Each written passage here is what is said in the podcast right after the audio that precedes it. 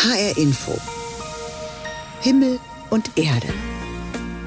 Heute mit Lothar Bauer-Ochse. Schönen guten Morgen. Ich wünsche Ihnen einen wunderschönen Sonntag. Künstliche Intelligenz dringt in immer neue Bereiche unseres Alltags vor. Bei jeder Suchanfrage im Internet mischt sich die KI schon ein. Bald wird vermutlich auch die Waschmaschine nicht ohne auskommen. Für manche sind das spannende Innovationen, andere sehen das mit Skepsis. Wie lange behalten wir unser Leben eigentlich noch in der eigenen Hand? Es ist auch eine Frage des Vertrauens. Können wir uns der Technik überlassen? Zum Beispiel, wenn wir in ein autonom fahrendes Auto steigen? Und welche ethischen Fragen stellen sich angesichts der Technisierung unseres Alltags? Darum dreht sich heute unser Himmel und Erde Sonntagsthema im zweiten Teil dieser Sendung. Zuvor aber ein Blick auf Ereignisse der Woche in der Welt der Religionen. Und da ist vieles im Moment überschattet vom Krieg in Israel und im Gazastreifen. Eine Region, die ja für gleich drei Weltreligionen von besonderer Bedeutung ist. Ganz besonders stand dieses auch im Hintergrund, als jetzt in Dessau eine neue jüdische Synagoge eingeweiht wurde. Mit viel Prominenz, auch Bundeskanzler Scholz war zu Gast. Viele Jüdinnen und Juden in Deutschland leben derzeit in großer Verunsicherung, fürchten antisemitische Übergriffe. Zugleich aber macht die jüdische Gemeinde Dessau deutlich, der Synagogenneubau ist ein Zeichen, dass jüdisches Leben weitergeht, selbstbewusst und frei. Seit mindestens 350 Jahren lassen sich jüdische Familien in Dessauer Chroniken nachweisen. Mit dem Holocaust endete allerdings das jüdische Leben in der Stadt erst nach der Wende mit der Zuwanderung von Juden aus den Gebieten der ehemaligen Sowjetunion entwickelte sich in Dessau wieder eine eigene jüdische Gemeinde. Sie hat derzeit 300 Mitglieder. Die neue Synagoge ist ein moderner Bau in der Bauhausstadt Dessau immerhin Weltkulturerbe. Aaron Russ, Verwaltungsleiter der Gemeinde, erklärt. Es ist vielleicht auch gut, dass man sozusagen zukunftsorientiert, gegenwärtig baut. Es soll natürlich offen und einladend wirken. Ja? Es soll auch lichtdurchflutet sein, es soll möglichst auch äh, ein Stück weit einsehbar sein und, und nicht, wie eine, nicht wie eine Festung wirken, ja? in, der man, in der man sich einschließt. Der Gebetssaal ist kreisrund und soll an eine Tora-Rolle erinnern. Gerade nach den Attacken der Hamas ist das Thema Sicherheit aktuell wieder ein Thema. Viele Gemeindemitglieder haben Verwandte in Israel. Dennoch fühlten sich die Dessauer Gemeindemitglieder relativ sicher, so Aaron Russ. Ich sehe jetzt nicht, dass, dass jemand, der die Straße langläuft, jetzt hier in Dessau sehr gefährdet ist. Aber natürlich sind auch statistisch gesehen Orte des jüdischen Lebens besonders betroffen. Ob jetzt Synagogen, ob jetzt Gedenkstätten, ob Friedhöfe. Bei uns ist mehrfach äh, der Friedhof zum Beispiel beschmiert worden und so weiter, auch antisemitisch. Also das kommt schon vor. Für Sachsen-Anhalts Ministerpräsident Haseloff, CDU, geht es aber um mehr als nur um die Heilung einer alten Wunde. Ich denke, gerade jetzt in dieser Zeit, wo äh, Krieg äh, nicht nur in der Ukraine, sondern vor allen Dingen auch die furchtbaren Ereignisse in Israel die Themen bestimmen, muss ein klares Zeichen auch aus unserer Gesellschaft gesendet werden, äh, dass wir jüdisches Leben immer hatten und auch in Zukunft haben wollen und alles dafür tun, dass dieses ermöglicht wird. Derzeit hat Sachsen-Anhalt drei jüdische Gemeinden in Halle, Dessau und Magdeburg. In sechs Wochen, also Anfang Dezember, soll dann auch in Magdeburg eine neue Synagoge eingeweiht werden. Damit gibt es dann in allen 16 Bundesländern neue Synagogen als Zeichen für eine Wiederbelebung jüdischen Lebens in Deutschland. Mehr als nur die Heilung einer alten Wunde. In Dessau wurde jetzt eine neue Synagoge eingeweiht, Uli Wittstock berichtete. Jüdinnen und Juden erfahren zurzeit viel Solidarität, etwa aus der Politik, aus den Kirchen, auf Demonstrationen. Aber es gibt auch das Gegenteil. Jüdische Häuser werden beschmiert, es werden Brandsätze geworfen auf jüdische Einrichtungen und auf Demonstrationen werden antisemitische Parolen skandiert. Das sorgt für große Ängste und Verunsicherungen. Die Behörden und die Polizei bemühen sich um hartes Durchgreifen. Immer wieder wird über das Verbot von Palästina-Solidaritätskundgebungen gestritten, auch vor Gericht. Jetzt haben sich aber mehr als 100 jüdische Künstler und Intellektuelle zu Wort gemeldet. Sie kritisieren diese eindeutige und einseitige Solidarität mit Israel und fordern mehr Meinungsfreiheit auch auf der Straße. Über 100 in Deutschland lebende Jüdinnen und Juden, darunter bekannte Autoren wie Deborah Feldmann oder Tomer Dotan Dreyfus, haben Deutschland in einem offenen Brief eine Missachtung der Bürgerrechte vorgeworfen. Sie kritisieren Verbote von Demonstrationen, die Sympathien für Palästinenser zum Ausdruck bringen. Wörtlich heißt es in dem Brief Praktisch alle Absagen, einschließlich derjenigen, die von jüdischen Gruppen organisierte Versammlungen verbieten, wurde von der Polizei zum Teil mit der unmittelbaren Gefahr von volksverhetzenden antisemitischen Ausrufen begründet. Diese Behauptungen dienen unserer Meinung nach dazu, legitime und gewaltfreie politische Äußerungen, die auch Kritik an Israel beinhalten dürfen, zu unterdrücken. So sei es teilweise verboten, das Palästinensertuch in Schulen zu tragen. Menschen, die die palästinensische Flagge schwenkten, seien willkürlicher Polizeigewalt ausgesetzt. Inakzeptabel, sagt auch Wieland Hoban, Komponist und Vorsitzender der jüdischen Stimme, der den offenen Brief mit unterzeichnet hat. Die jüdische Stimme ist ein Verein, der sich gegen die Besatzungspolitik Israels richtet. Man dürfe nicht vergessen, sagt Hoban, dass laut Polizeistatistik die große Mehrheit von Angriffen auf Jüdinnen und Juden in Deutschland nicht von Palästinensern und Muslimen, sondern von Rechtsextremisten komme. Wenn ich sehe, wie vor allem die Berliner Polizei vorgeht und dass das angeblich oder offiziell im Namen der Sicherheit der jüdischen Bevölkerung sein soll, dann kann ich nur sagen, so ein Vorgehen macht keinen sicherer. Wer an einer Demonstration teilnimmt und sich für die Rechte von Palästinensern einsetzt, sei noch lange kein Unterstützer der Hamas. Und auch nicht jeder Jude unterstütze automatisch die israelische Politik. Offen zu sagen, dass Israel gegen das Völkerrecht und gegen Menschenrechte verstoße, sei kein Antisemitismus. Alle, die auf diese Weise sich solidarisch zeigen, das können Palästinenser, israelische Juden, deutsche Juden, deutsche Nichtjuden, also alles Mögliche. Das sind nicht einfach Demonstrationen irgendwelcher arabischer Extremisten, so wie sie dargestellt werden. Das heißt, alle Personen, die sich dort versammeln, laufen eigentlich Gefahr, auf irgendeine Weise von der Polizei konfrontiert zu werden. Und da fühle ich mich als Jude nicht sicher. Der jüdisch-amerikanische Künstler und Absolvent der Städelschule Jackson Bader hat den offenen Brief unterzeichnet. Er sieht auch die Kunst- und Kulturszene in der Pflicht, offener zu sprechen. We need more institutions to speak out against the current bombardment and blockade of Gaza. Wir brauchen mehr Institutionen, die offen über die Bomben und die Blockade im Gazastreifen reden, wo man auch kontrovers diskutiert und etwas voneinander lernen kann learn from these conversations. In einem offenen Brief fordern mehr als 100 jüdische Künstler und Intellektuelle, auch aus Hessen, mehr Toleranz und Meinungsfreiheit. Lilia Janik berichtete. Russlands Präsident Putin gibt sich ja gerne als frommer Christ. Seit vielen Jahren schon sucht er den engen Schulterschluss zur russisch-orthodoxen Kirche. In der Legitimierung seines Überfalls auf die Ukraine weiß er den orthodoxen Patriarchen Kyrill eng an seiner Seite. Jetzt hat sich der Kreml-Chef einen Abend lang mit den Führern großer Religionsgemeinschaften in Russland getroffen und auch hier suchte er vor allem die Unterstützung der Religionsvertreter für seinen Angriffskrieg. Vor Vertretern der Orthodoxie, des Islam, des Buddhismus und des Judentums sagte Putin am Abend. Zunächst möchte ich Ihnen allen für Ihre Unterstützung der Streitkräfte der Russischen Föderation danken, für die Unterstützung unserer Soldaten, ihrer Familienangehörigen und aller, die für Russland im Rahmen der speziellen Militäroperation kämpfen. Die Religionen leisteten einen großen Beitrag zur Stärkung der Werte, auf die es im Hinblick auf die Einheit Russlands ankäme, so Putin. Familie, patriotische Erziehung der Jugend und das friedliche Zusammenleben aller Ethnien in Russland. Wenig überraschend ließ Putin die vielen zivilen Opfer, die der russische Angriffskrieg gegen die Ukraine verursacht, unerwähnt, ebenso die hohe Zahl verletzter und getöteter Soldaten auf beiden Seiten. Dafür forderte der Kreml-Chef ein sofortiges Ende des Blutvergießens im Nahen Osten. Wir alle verfolgen mit Sorge und mit Schmerz im Herzen die tragische Situation im Heiligen Land, das für Christen, Muslime, Juden, für Anhänger der größten traditionellen Religionen der Welt heilige Bedeutung hat. Die neue Runde des palästinensisch-israelischen Konflikts hat bereits Tausende von Menschenleben gefordert. Tausende.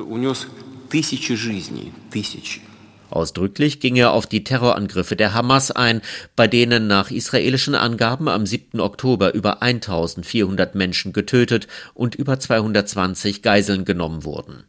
Russland habe selbst internationalen Terrorismus erlebt und wisse, was es bedeute, unwiederbringliche Verluste hinzunehmen, so Putin. Ich möchte den Familien der Israelis und den Bürgern anderer Länder, deren Angehörige bei dem Angriff am 7. Oktober dieses Jahres getötet oder verletzt wurden, mein aufrichtiges Beileid aussprechen.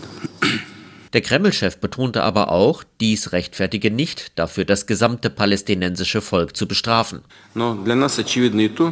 Für uns ist aber auch klar, dass unschuldige Menschen nicht für die von anderen begangenen Verbrechen zur Verantwortung gezogen werden sollten. Der Kampf gegen den Terrorismus kann nicht nach dem bekannten Prinzip der kollektiven Verantwortung geführt werden. Wenn auch alte Menschen, Frauen, Kinder, ganze Familien sterben und Hunderttausende Menschen ohne Unterkunft, Nahrung, Wasser, Strom und medizinische medizinische Versorgung bleiben. Das ist eine echte humanitäre Katastrophe. Dem Westen warf er vor, Islamophobie, Antisemitismus und Russophobie zu verbreiten und auch diesen Konflikt gegen Russland auszunutzen.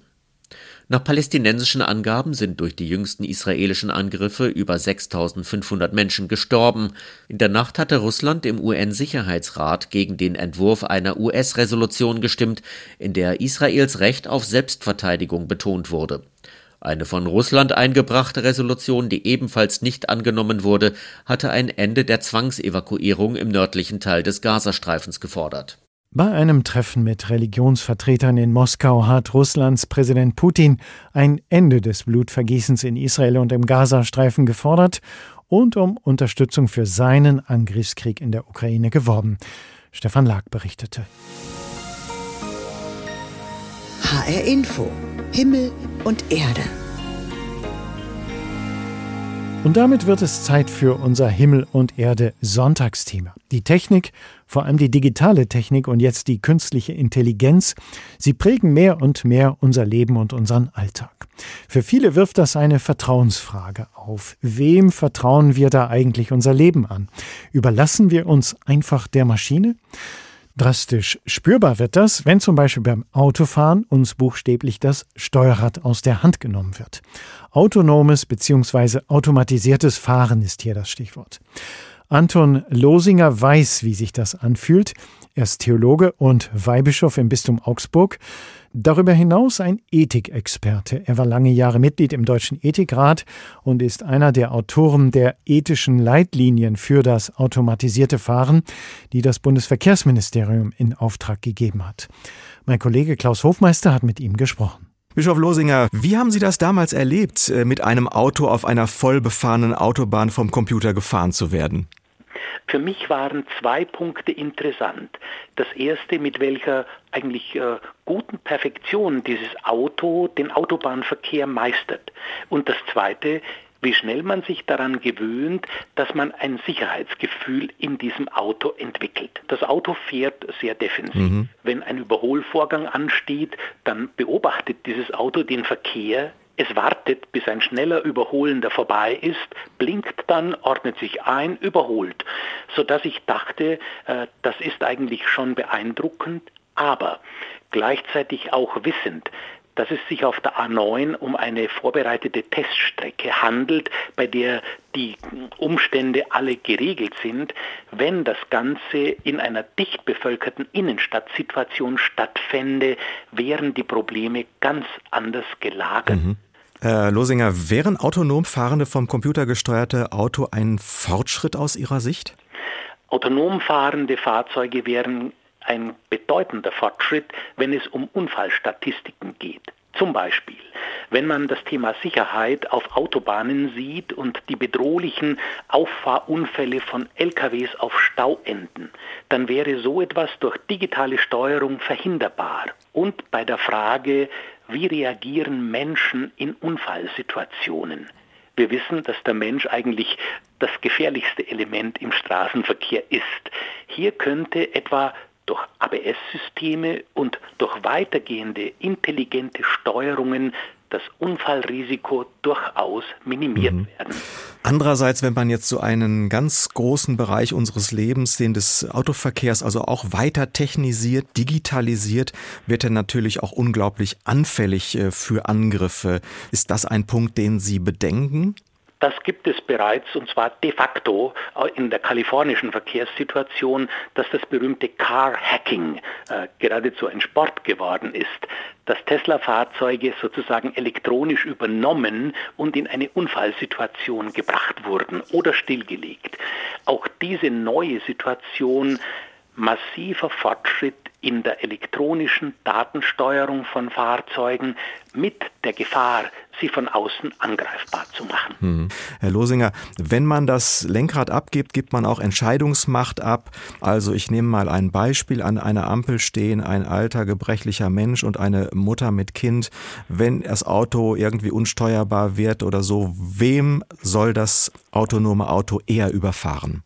Das ist eine der spannendsten Fragen überhaupt. In unserem Ethikstatement äh, im Bundesministerium haben wir ein Regelwerk entwickelt für solche Fälle und da ist es die berühmte Regel Nummer 9, nämlich dass in Dilemmasituationen, bei denen ein unvermeidbarer Unfall bevorsteht, niemals Menschen nach persönlichen Merkmalen, nach Alter oder sonstigen Kriterien gegeneinander abgewogen und für eine Tötung oder Verletzung freigegeben werden können. Oder das berühmte Trolley-Case-Phänomen.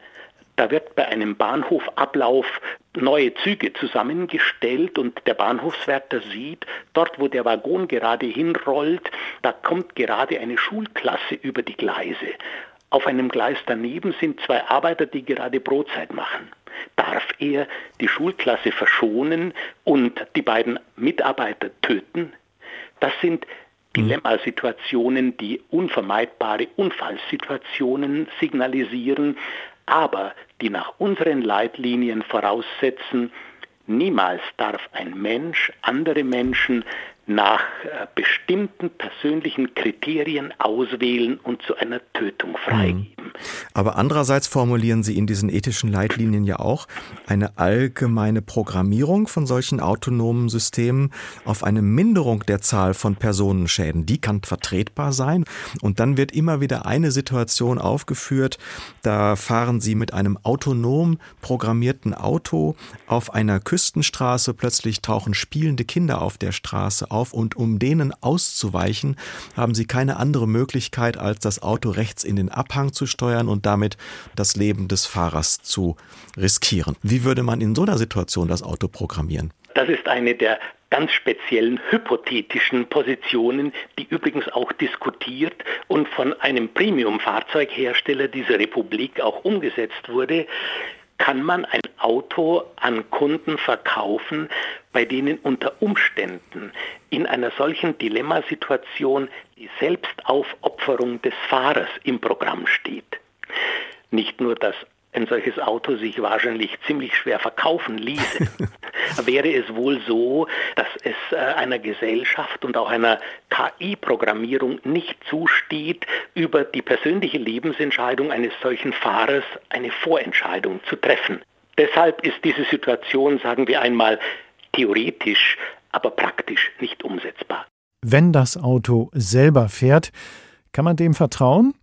Klaus Hofmeister hat mit dem Augsburger Weihbischof und Ethikexperten Anton Losinger gesprochen über seine persönlichen Erfahrungen mit dem autonomen oder automatisierten Fahren und seine ethischen Anfragen dazu.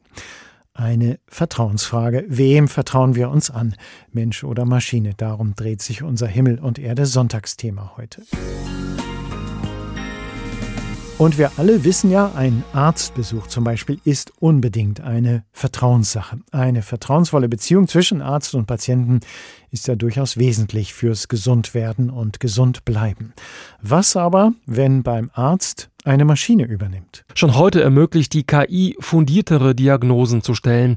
Der Leiter des Instituts für KI in der Medizin an der Universität in Marburg, Professor Martin Hirsch. Röntgenbilder, Hautanalysen, aber auch Schnittbilder, die man in der Medizin zuhauf hat, Diagnosestellung, Therapieplanung, das sind alles Bereiche, in denen man schon heute gute Forschungsergebnisse hat, die darauf hindeuten, dass KI dort in die Routine Eingang finden kann und dort substanziell die Medizin wird unterstützen können. Das ganze Geheimnis der KI ist das Füttern dieses letztendlich Computers mit Erfahrungsdaten, vielen, sehr, sehr vielen Erfahrungsdaten. Diese Daten werden dann verglichen, berechnet und am Ende wird ein Vorschlag zur Diagnose und Behandlung gemacht. Quasi ein Zusammenspiel zwischen Mensch, also Arzt und Maschine. Kritiker der KI führen an, dass dann eine menschliche Medizin endgültig der Vergangenheit angehören wird.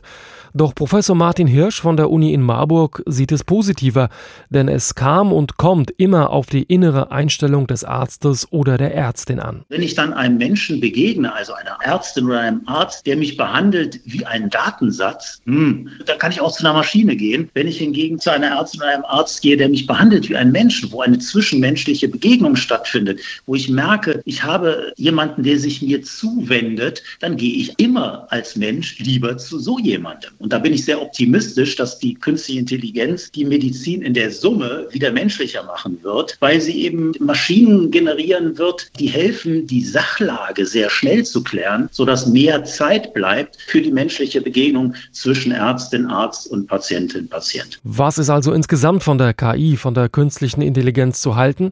Der Intensivmediziner Dr. Jan Kloker zum Beispiel vom Universitätsklinikum Frankfurt beschreibt es ganz treffend so. Wenn ich es meinen Kollegen beschreibe, sage ich immer, dass die KI ist quasi wie ein ganz erfahrener Chefarzt, der neben einem steht und sagt, hast du mal daran gedacht? So soll eine KI im medizinischen Alltag in meiner Vorstellung funktionieren. Natürlich behält immer der oder die Ärztin am Ende das letzte Wort. Das ist wie beim Autopiloten im Flugzeug. Der Kapitän ist letzten Endes verantwortlich dafür, was er da macht. KI in der Medizin, eine Vertrauenssache. Und dafür müssen wohl letztlich weiterhin die Menschen, die Ärzte sorgen. Roman Janik hat uns das vorgestellt. Technik und Digitalisierung erobern immer weitere Bereiche unseres Lebens. Wer will, kann das Licht in der Wohnung oder den Backofen auch per Handy fernsteuern. Dann kann man auch schon mal auf der Heimfahrt aus dem Winterurlaub rechtzeitig die Heizung hochfahren. Für manche eine willkommene Spielerei, andere haben die Sorge, dass ihnen die Technik immer mehr die Kontrolle über das eigene Leben raubt. Vertrauen wir uns vielleicht zu sehr der Technik an? Diese Frage hat mein Kollege Klaus Hofmeister mit Professorin Nicole Krämer besprochen. Sie ist Sozialpsychologin und forscht an der Uni Duisburg-Essen über unseren Umgang mit Technik und die sozialen Auswirkungen von neuen Technologien. In welchen Bereichen erwarten Sie denn in Zukunft so die größten Herausforderungen für unser Vertrauensverhältnis in die Technik? Wir werden mehr und mehr jetzt Technologie bekommen, die nicht nur eine bloße Unterstützung in unseren Alltagsaufgaben ist. Ich sage jetzt mal Word, Excel oder andere Textverarbeitungsprogramme. Die haben ja bisher uns ein Werkzeug an die Hand gegeben, mit dem wir unsere Aufgaben, unsere Entscheidungen besser umsetzen konnten. Was wir jetzt mehr und mehr sehen durch Entwicklung der künstlichen Intelligenz sind Systeme, die plötzlich eigentlich dasselbe machen wie ein Mensch, dass sie Entscheidungen vorschlagen, dass sie eher wie so eine Art Berater fungieren. Und das ist der Punkt, wo wir auch nochmal unser Verhältnis zur Technologie neu definieren müssen, weil plötzlich da eine Autonomie, vielleicht auch eine Intelligenz vorhanden ist, die es vorher so nicht gab, wo man vielleicht an manchen Stellen das Gefühl haben kann, hm, kann das System vielleicht bestimmte Dinge besser entscheiden und wann sollte ich mich danach richten? Das Radiologen beispielsweise schon eine Empfehlung von einem KI-System, was sich das Röntgenbild schon angesehen hat, bekommen im Sinne von, hier äh, sehe ich potenzielle Krebsherde oder was in der Richtung und dann entschieden werden muss, vertraue ich in das System oder sollte ich skeptisch sein? Also die eigentliche Frage ist doch, steht hinter der Technik irgendwie noch ein Mensch? Denn das fällt uns offenbar leichter. Wir gehen in einen Aufzug, wenn da ein TÜV-Prüfer einen Stempel drauf gemacht hat und wir wissen, mhm. hinter der Technik steckt ein Mensch. Und das scheint sich im Moment zu verflüchtigen? Das ist eine Frage, die wir tatsächlich gerade versuchen zu klären. Wir forschen dazu, inwieweit ein Vertrauen erleichtert wird, wenn dahinter eine Prüfstelle steht, so also ähnlich wie Sie es geschildert haben äh, beim TÜV. Und es könnte sein, dass es für Menschen tatsächlich wichtig ist, solche Prüfstellen zu haben, weil sich ansonsten Vertrauen eben auch nicht aufbauen kann. Man mhm. versteht meistens nicht, was da wirklich passiert. Und man hat dann keine andere Chance, als dass einem jemand sagt, wir haben das ordentlich geprüft, hier kannst du vertrauen. Zu viel oder zu wenig Vertrauen in die Technik? Klaus Hofmeister im Gespräch mit der Sozialpsychologin Nicole Krämer von der Uni Duisburg-Essen. Das war die Sendung Himmel und Erde in HR Info. Alle Beiträge und Gespräche können Sie nachhören. Sie finden den Himmel und Erde Podcast bei uns im Netz bei hrinforadio.de. Mein Name ist Lothar Bauer-Ochse. Tschüss, genießen Sie den Sonntag.